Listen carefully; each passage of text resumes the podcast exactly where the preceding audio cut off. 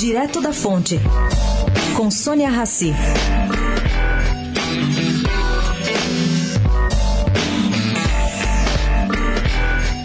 Diferentemente da medida provisória que está para vencer amanhã, o projeto de lei de leniência dos bancos, elaborado como substituição à medida, não é omisso em relação à participação do Ministério Público nos processos.